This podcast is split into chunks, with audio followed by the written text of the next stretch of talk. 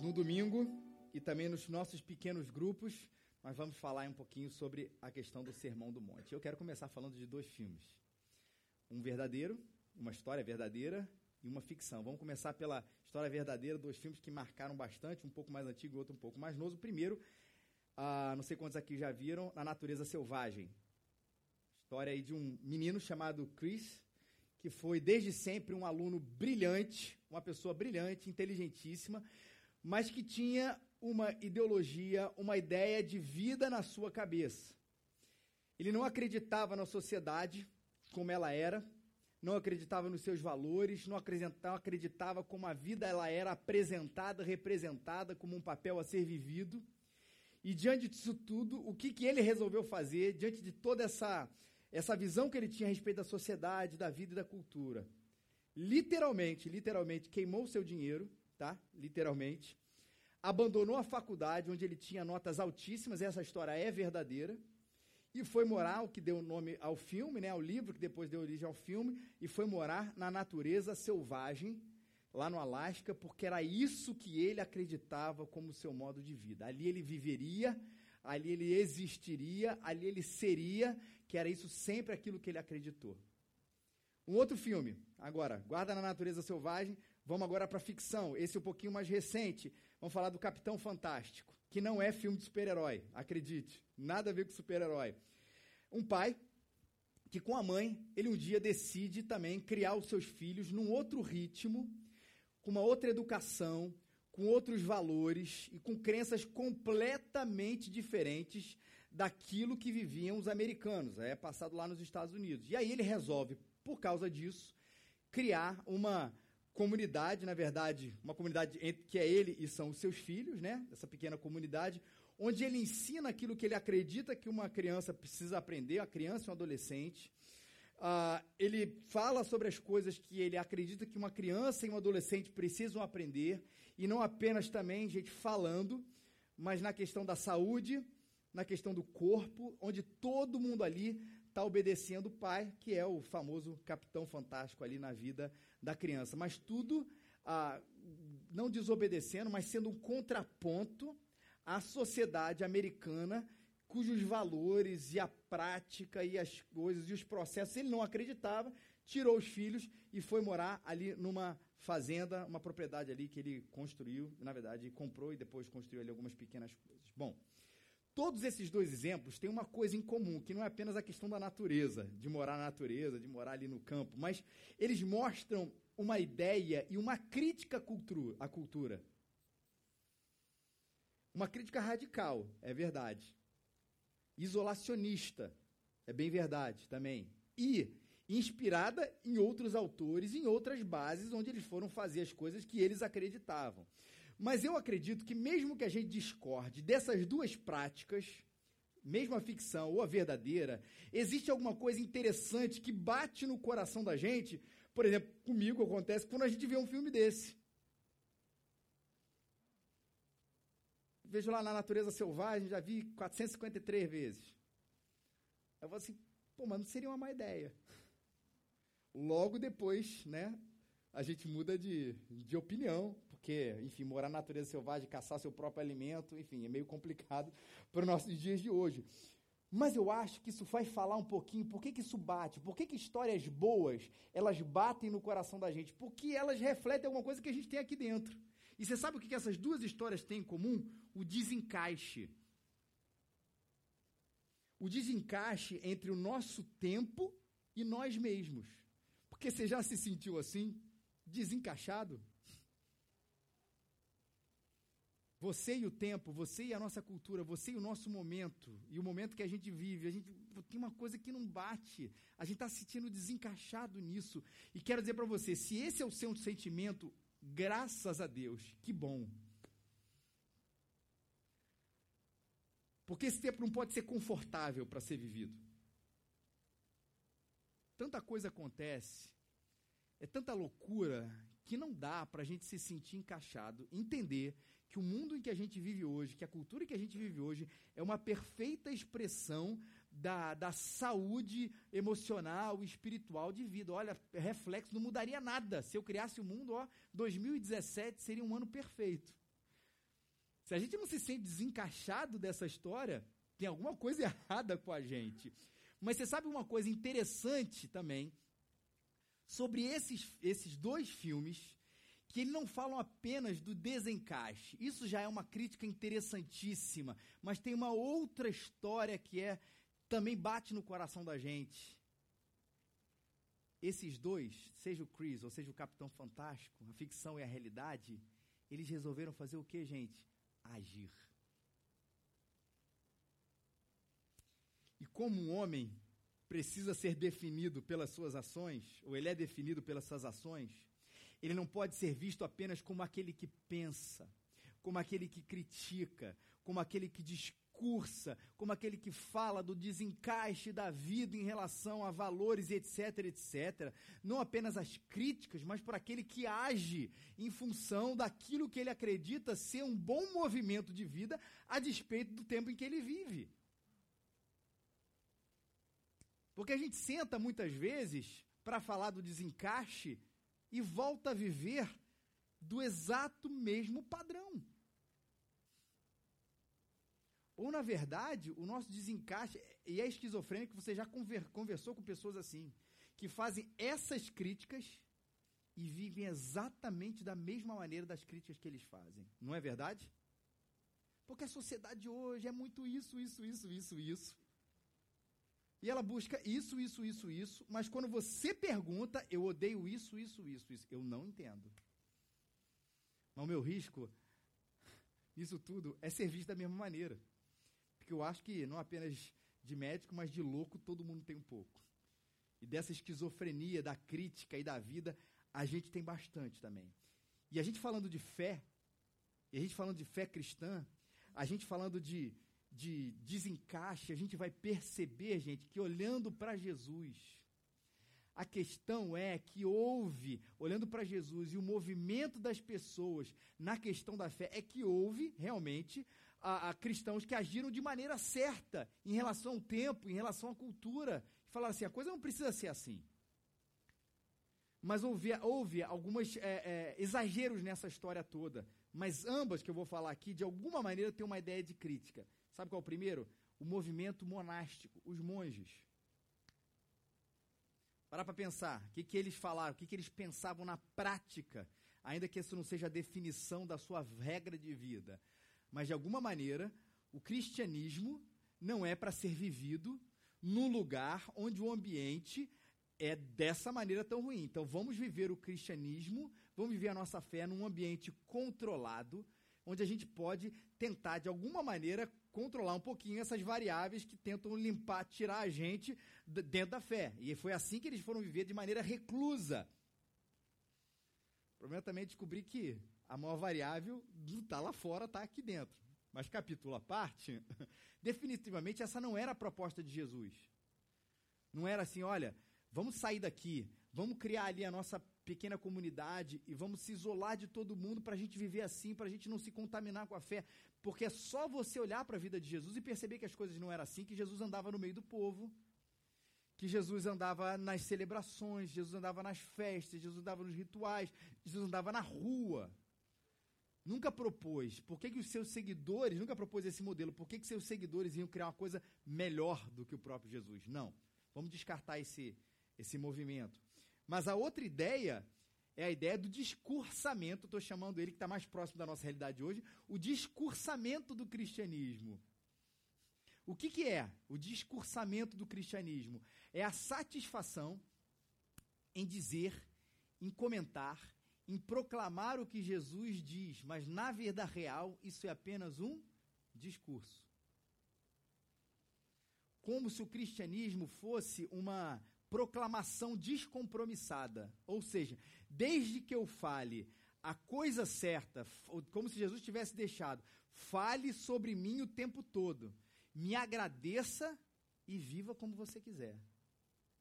Critique as coisas do jeito que eu peço que você critique, que você veja de maneira crítica tudo isso, mas fale isso, fale, fale, fale, fale, mas viva a maneira que você quiser. Não. O lado positivo disso é que sim, a fé é proclamada com os lábios. E o lado positivo é que ninguém precisa se ausentar da vida para ser cristão. Ok, esse é o lado positivo, mas o lado negativo é que a nossa fé em Jesus Cristo não é definitivamente apenas um discurso. E é um perigo, porque a gente vai começar a tentar encaixar o cristianismo dentro da nossa cultura. E essa série que a gente está começando hoje vai falar exatamente sobre esse assunto. A gente vai caminhar nesse sermão do monte tão famoso que Jesus um dia proferiu. E ali você vai perceber, você vai perceber uma crítica à vida como eles lá viviam e certamente, igualmente, porque somos os mesmos seres humanos, apesar do nosso contexto diferente, uma crítica a isso que a gente vive hoje. Mas o que, que é interessante? Que o Sermão do Monte, ele não é apenas uma crítica, ou seja, Jesus, primeiro que ele estava no monte falando com pessoas, ele não optou, nem vou viver ali no, no monastério, eu vou para o deserto, viver o cristianismo daquela maneira, não, ele estava ali, mas também não propõe apenas um discurso da vida. O Sermão do Monte ele é muito prático. Ele é, na verdade, uma proposta de vida, ele é um estilo de vida. E não é passeata. Eu quero dizer que passeata, porque passeata está em moda, nada contra, pode fazer a sua passeata à vontade, dependendo do valor, mas pode fazer ela à vontade. É o fora isso, fora aquilo, mas é assim, fora isso, fora aquilo, e eu vou viver minha vida. Ela não bate em você. Como a gente vê muitas vezes pessoas defendendo coisas, mas vivendo coisas completamente diferentes. E também o Sermão do Monte não é uma discussão puramente conceitual. E às vezes eu digo que quando Jesus disse isso, ele quis dizer aquilo, ou ele quis dizer aquilo, todas as discussões são importantes, mas elas levam as pessoas a lugar nenhum. Na verdade, a gente precisa ser tomado por Cristo, pelo Sermão do Monte, para dizer: é assim que eu posso viver. Por isso, esse tema da, da do sermão, para saber viver. E hoje, num tempo onde as pessoas cada vez mais falam como o Cazuza, ideologia, eu quero uma para viver, a gente vive num período de idolatria, que é um termo cunhado, ideolatria, é a idolatria das ideologias. E num tempo onde as pessoas precisam disso. E num tempo onde as coisas são tão voláteis, as ideologias do, de cinco anos atrás não, não mais, daqui a 10 anos você vai perceber uma outra coisa, daqui a 50 anos é uma, é, foi uma outra coisa, será uma outra coisa, onde as pessoas vão cada vez mudando e vão dizer assim: esse é o caminho. Não, se a gente tiver essa ideologia, o país mudará. Se a gente tiver essa ideologia, o ser humano mudará. Ah, não, mas o ser humano é regido por isso. Não, o ser humano é regido por aquilo. É o inconsciente, é a cultura, é o homem, é o homem da sua própria, autor da sua própria história, é a esquerda, é a direita, é o centro. E toda vez estão querendo colocar alguma coisa assim, é esse o caminho da vida. E você já percebeu o quão volátil isso é. Muda. As ideias são perenes. O conceito, as ideias, elas vão e vêm. A ideia do que é o bem, do que é a felicidade, do que é a ética, do que é moral, do que é o ser humano, ele vai sendo mudado de tempos em tempos, até que alguém chega com uma ideia nova, um conceito novo, você fala assim, acho que é mais isso. Que tal nessa história toda, ouvir Jesus.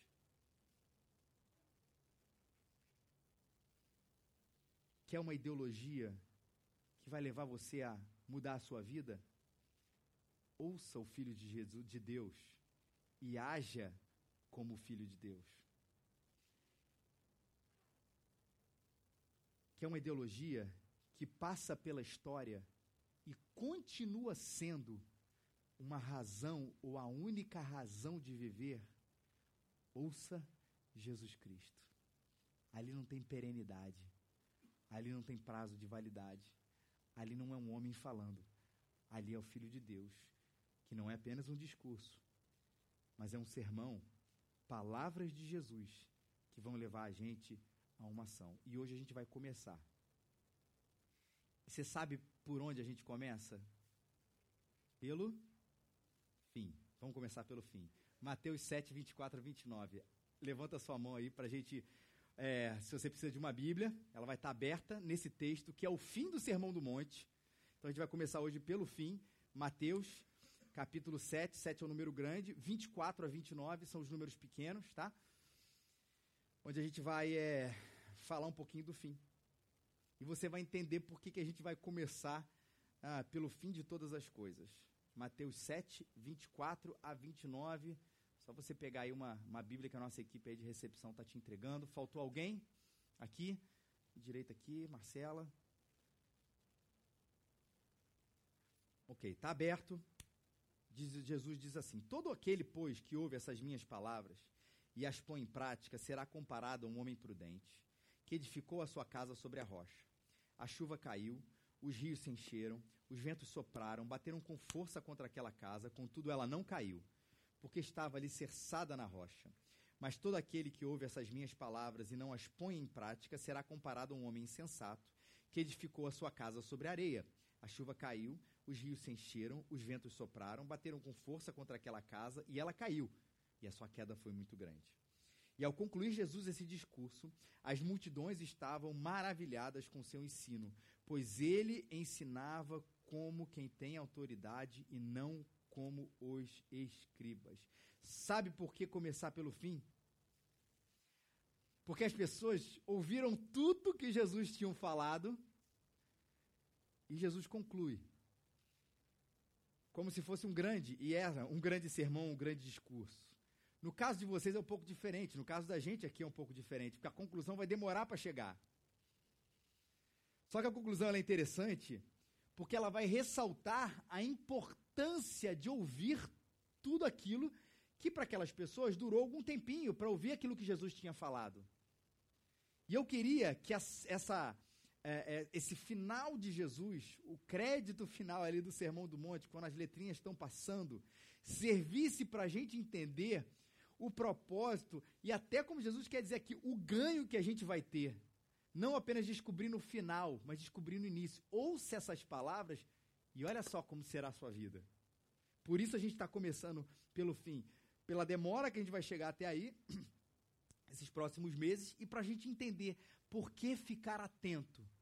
Porque Jesus conta essa razão aqui no final. E eu fico imaginando as pessoas ouvindo Jesus. Depois de que ele ter falado tudo isso, razão pela qual ele conta o que ele acabou de contar, que a gente leu aqui. Porque após a ouvir Jesus, aconteceria algumas possibilidades. Bom, pode acontecer para algumas pessoas, como acontece comigo, eu não sei com você, quando você assiste, no meu caso aqui, eu gosto muito de cinema, um bom filme.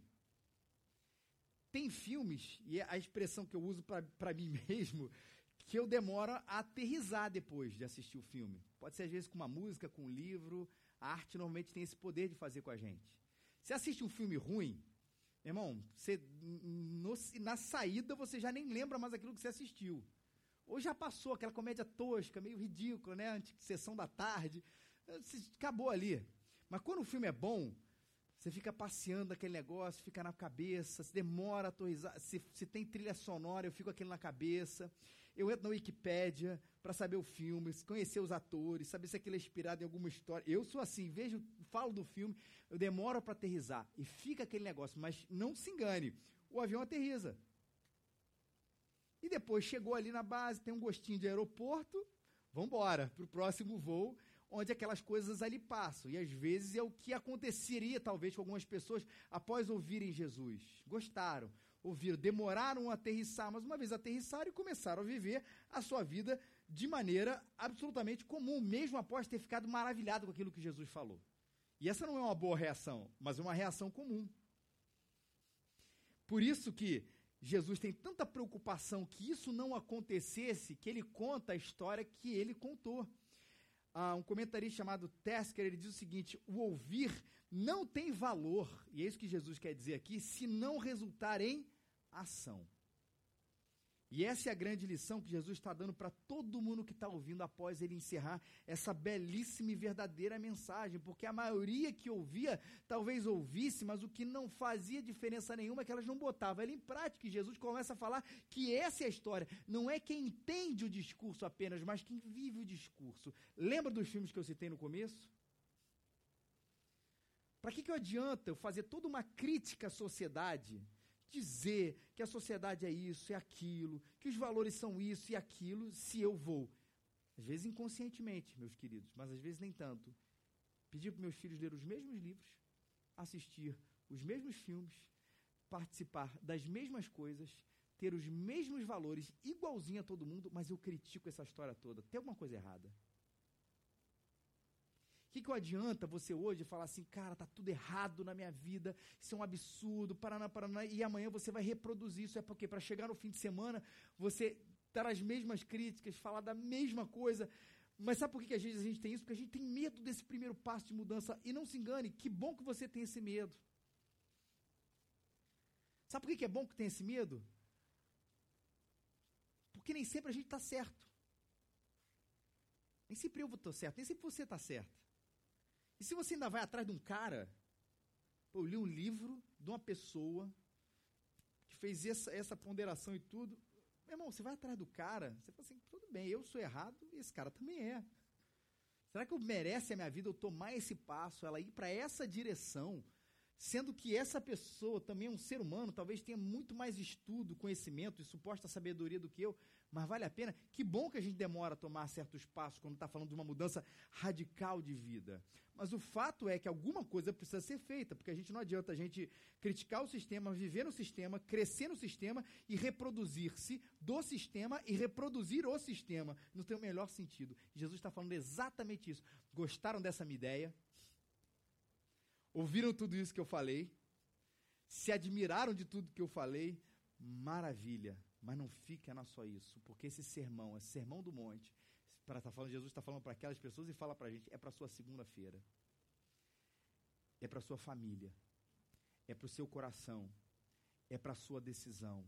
E mais do que uma coisa pontual, e perdoe a trocadilho, e esse é o ponto, da sua fé ser uma coisa para um momento só, de uma passeata que você faz contra alguma coisa, ele existe não apenas para estar presente na sua vida em alguns momentos, mas esse existe para ser a sua maneira de viver. Alguns dizem que o sermão do monte é a praxis da igreja, é a prática da igreja, é a vida da igreja. Para tirar a gente daquele, ah, eu amo Jesus, a fé é muito importante para mim. Deus é muito importante para mim. Ou aquela frase que não significa nada, né? Deus é tudo. Normalmente não significa nada. É um tudo que você fala, aquela geleca assim, que não significa muita coisa. Mas que normalmente significa, a fé é muito importante para mim. Quando eu tenho um problema, eu acredito em Deus. Quando eu tenho um problema. Quando eu passo por uma dificuldade, eu faço oração para Deus. Quando me perguntam, eu digo que eu sou cristão. E tudo isso vai vivendo a nossa pontualidade da nossa fé, a nossa secção da fé. Quando na verdade Jesus está dizendo aqui para a gente, para mim e para você, viva diferente.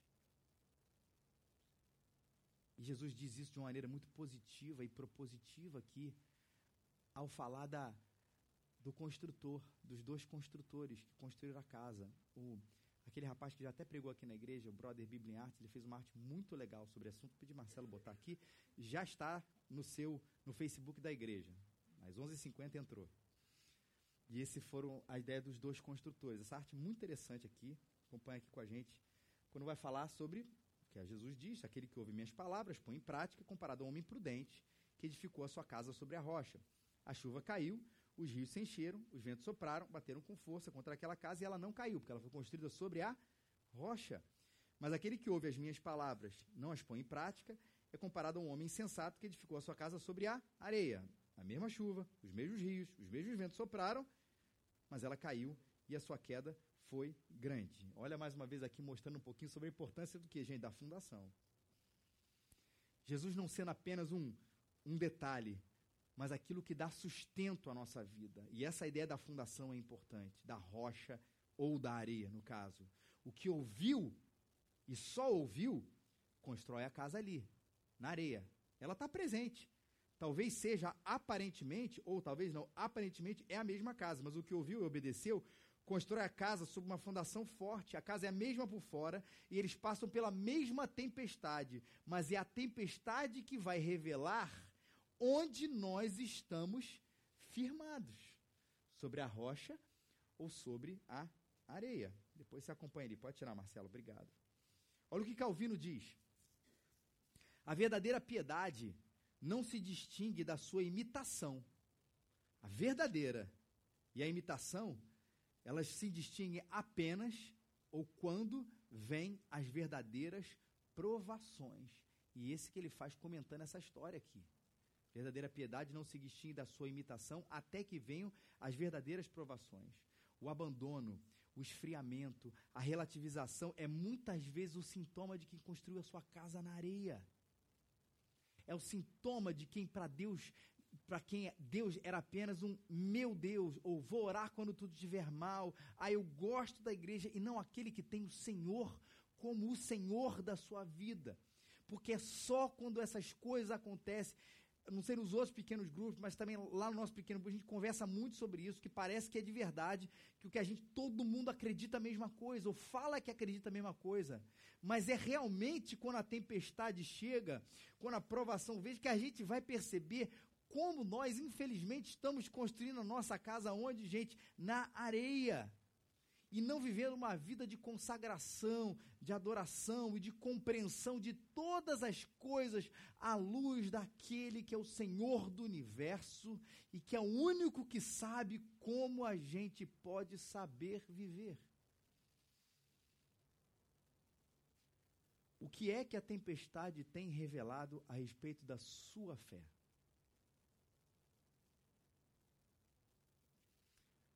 O que é que a tempestade tem revelado a respeito da sua relação com Deus? O que? O que está trazendo à tona? A tempestade fala.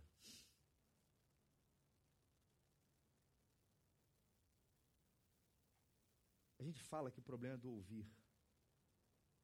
Na verdade, o problema não é só do ouvir. O problema é do ouvir e não praticar. Mas sabe de uma coisa? Ouvir é muito importante e Jesus está deixando isso claro aqui para a gente também. A gente precisa ouvir mais sobre o Sermão do Monte. A gente também precisa ouvir mais sobre Jesus. Afinal, a própria Bíblia diz que a nossa fé vem pelo ouvir a palavra de Deus. Jesus não está dizendo não ouça, pratica. para você praticar, você precisa ouvir. E às vezes o problema está justamente no resultado, aqui na prática. Mas às vezes o problema está porque a gente não escuta. E ouvir a palavra de Deus é um exercício, primeiro, prático. Diante das distrações da vida, por isso que eu estou dizendo que é um exercício prático, é necessário ouvir a palavra de Deus aqui na sua casa muita distração, é um exercício prático, foca. Diante de uma vida ocupada, não tenho tempo para ouvir a palavra de Jesus, eu tenho tempo para o combão de domingo, né? Que é isso aqui, combão, falando, louvor, música, pô, beleza, vai me aguentar. Não, é o dia a dia. Diante de uma vida ocupada, ouvir a palavra de Jesus é um exercício prático de separar tempo. Segundo, é um exercício ativo diante, e a gente já falou desse primeiro ponto, também já falamos desse segundo, terceiro, que vai ser mais novidade, mas diante dos mil discursos que a gente escuta, como uma criança, às vezes a gente vai fazendo o quê? Pega o nosso iPad dos discursos e vai passando. Ouvi isso, ouvi isso, legal, Paraná, Paraná, Paraná, Paraná. E assim vai passando o nosso tempo. E a gente vai, a nossa atenção vai ouvindo o sermão do monte, ouvindo Jesus de uma maneira como uma criança vê o iPad, vai passando de um filme para o outro. Ali foi legal, interessante, eu vi um negocinho sobre esse assunto. É um exercício prático, é um exercício ativo e é um exercício santo. Por que, que ele é um exercício santo? Porque diante das mil ideologias que eu e você vivemos, vivemos não, estamos expostos, lembre-se que quem está falando não é Calvino, não é Marx, não é Foucault, não é Buda, não é Tim Keller. Quem está falando é o Filho de Deus. E esse é um exercício de santidade quando a gente escuta Jesus Cristo. Porque falando de ideologia, e a gente está usando esse contraponto aqui, lembre-se, a palavra de Deus não é uma ideologia. A palavra de Jesus não é um bom caminho. A palavra de Jesus não é uma palavra interessante de sabedoria. A palavra do Filho de Deus é a palavra que veio ao mundo para nos resgatar e ensinar a viver a partir do Evangelho aquele Jesus Cristo que não apenas disse o que disse, mas que foi aquele que reconciliou o homem com Deus e fez desse homem uma nova criatura para viver desta maneira, não pode ser comparado a um livro, seja do filósofo, do pensador que você acredite. Ouvir Jesus é um exercício de os ouvidos santos, para diferenciar no meio das vozes aquele que se entregou para você ser uma nova criatura e que falou o que falou para te ensinar a viver. Por isso é um exercício de santidade. E esse é o argumento de autoridade aqui. Sim. Você sabe quem está falando? Jesus pode usar isso tranquilamente. E deve, e usa. É o Filho de Deus. Ouça ele de maneira ativa, com atenção e com santidade. Quer ver de maneira prática, gente? Lê a Bíblia. Fala com ele. É assim que a gente se alimenta. E quando fizer, Faça assim. Atenção, atividade, santidade, para ler aquilo que Cristo está falando. Normalmente a gente fica nesses dois pontos, né? Mas calma que tem mais um. Ouvir e obedecer. Seja como homem prudente, que ouve e que obedece, que vem a tempestade, eu acredito nisso que Jesus está falando. Já disseram que família é isso, mas eu acredito que Jesus está falando. Já disseram que casamento é isso, mas eu acredito no que Jesus está falando. Já disseram que a vida é um mero acaso, mas eu acredito no que Jesus está falando. Já disseram que as causas da nanã que causam isso, mas eu fico com o que Jesus está falando. Já me disseram que o caminho, na verdade, é um pouco por aqui, um pouco por ali. Eu fico com o que Jesus está falando. E acredite, você será um homem e uma mulher prudente para aguentar todos os momentos, porque você tem não uma ideologia, mas a palavra do Filho de Deus. Mas olha só, porque essa não é a única reação ao ouvir Jesus Cristo. Ouvir, obedecer, mas o terceiro ponto está no finalzinho. Ó. Ao concluir esse Jesus, esse discurso, as multidões estavam maravilhadas com o seu ensino. Preste atenção aqui comigo. Reta final aqui, gente. Não é apenas ouvir e obedecer, mas ouvir, obedecer e se maravilhar.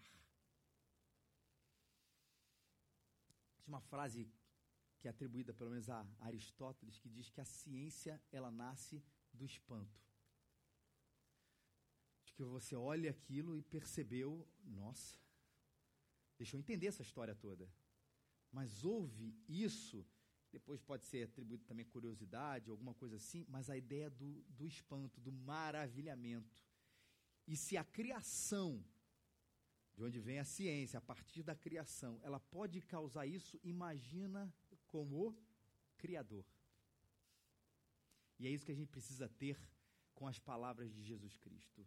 Veja o que aconteceu com a multidão, que já tinha ouvido os religiosos, mas agora ouviu o Filho de Deus porque ela percebe em Jesus a autoridade.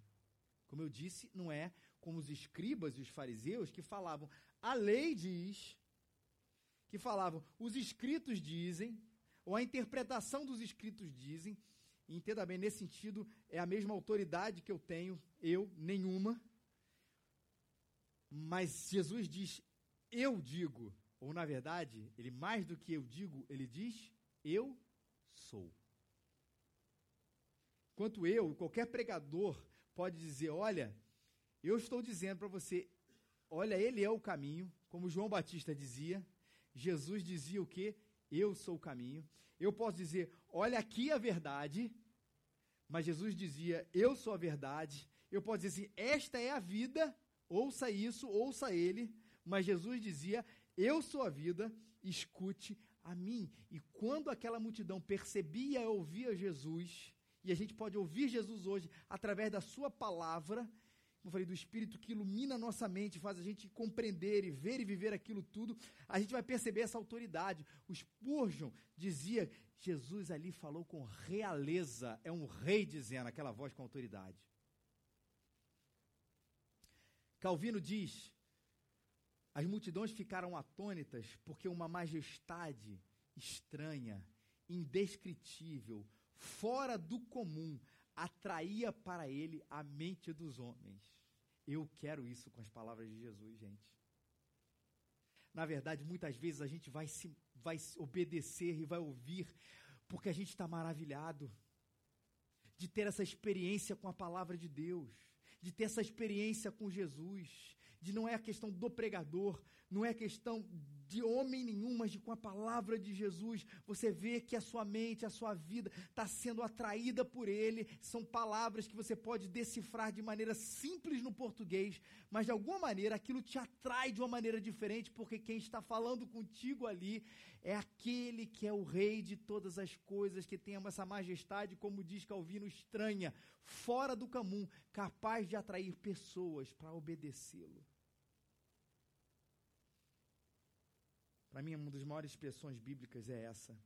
Quando Jesus falava com os discípulos no caminho de Emaús, Jesus conversava e eles falam: porventura, não nos ardia o coração enquanto ele falava com a gente. Eles nem estavam naquele momento reconhecendo que era Jesus, mas o coração reconhecia. Era Cristo ardendo ali dentro, porque era a palavra do Filho de Deus. A pergunta para você não é qual foi o melhor sermão que você já ouviu, mas quando a palavra, por ser de Jesus, maravilhou, maravilhou você. Quando isso aconteceu?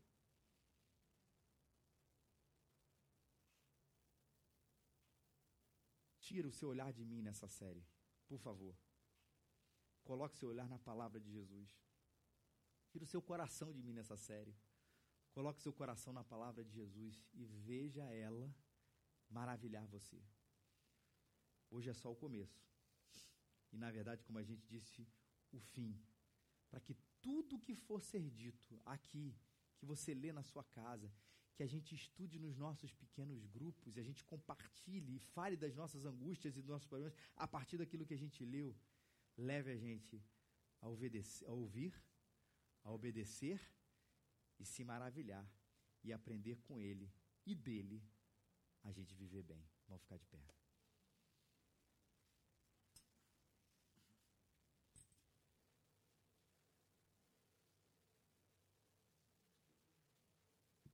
Hoje, se você nunca entregou a sua vida a esse que quer te ensinar a viver, hoje o convite dele para você, ou o chamado dele para você, se arrependa, entregue a sua vida, coloque a sua coração, a sua história diante de Deus ele traz salvação. O Filho de Deus, como eu disse, não veio apenas para dizer, mas para ser o caminho, a verdade e a vida. Se você nunca se entregou, hoje é o dia de você, Senhor, eu quero que o Senhor mude meu coração e eu aprenda contigo a viver essa vida. Vamos falar com Ele.